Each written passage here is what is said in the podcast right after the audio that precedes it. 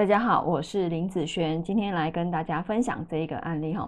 那这个案例呢，是我一个客人的八字啊，她是一个女命。那等一下我们来看这个八字的一个流通，就知道她进入到这一个大运里面，她呃比较容易发生哪个状况哈，会比较差。那我们先来看看这一个八字，这个八字啊。以天干来讲，哈，这是一个火日主的嘛，对不对？这是年月日时，这是大运。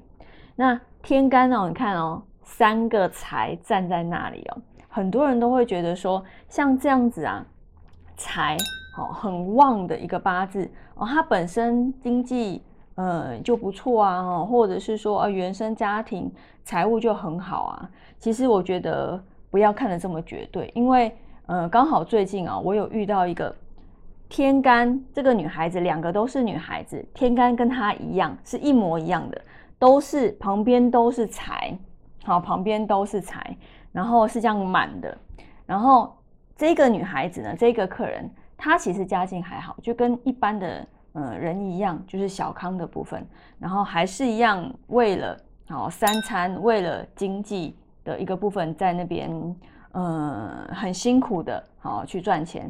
但是另外一个也是女生，我刚刚讲了，她一样天干满财，但是她的家境就很不错哦。等于说她，她说她自己其实不缺什么钱，哦，她的家境非常的好。那她其实不出来赚钱也没什么关系，那只是说，呃，你知道家庭主妇当久了，总是哦，总是会有一些觉得想要多赚一些呃零用钱的一个部分，所以以她来讲。他的家境很好，他其实身边来讲，他不缺钱，他经济条件不错。可是另外这个女孩子却没有，好，所以你看哦，当你遇到过这两个实际案例的时候，同样都是像这类的组合，但是却却完全不一样的状况，你就会发现，其实，呃，你如果你觉得像这这类的八字，它就一定，哎，比如说。呃，像 B 一样财非常的好，家境非常好，那你就错了。好，所以为什么我们没有在看？好，就是本命它就是一个什么样的命是非常好的这个状况，或者非常烂的这个部分。所以其实很不确定，很不确定。当你看到一个两个的时候，你可能觉得哦就是这个样子，但是你一旦看了非常多。大部分都是这样的时候，可是两个状况会却完全不同，你就会觉得其实不见得了，哈，不见得了。好，我们来看这个女生啊，这个女生，嗯，其实基本上她是感情的一个问题，但是如果感情，我们来看官运哦，官运在这个八字里面就是她的水，好，就是她的水，好，可是你看哦，她的这个水地支流通会是怎样？地支流空有一个好子丑合，然后。辰酉合，然后剩下一个戊土的部分，对不对哈？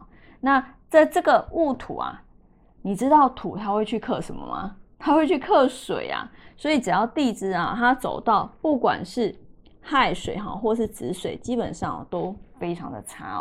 所以你看前两年，前两年在呃二零一九、二零二零这两年，是不是地支都走水？好，所以这两年它的这个感情方面的部分。好，就出了一些状况。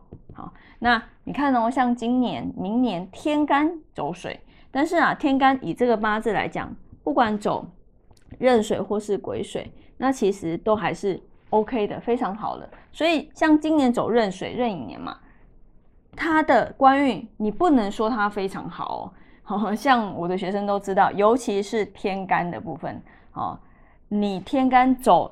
你想要的字，不管走财或是走官，它绝对会有大好大坏的时间。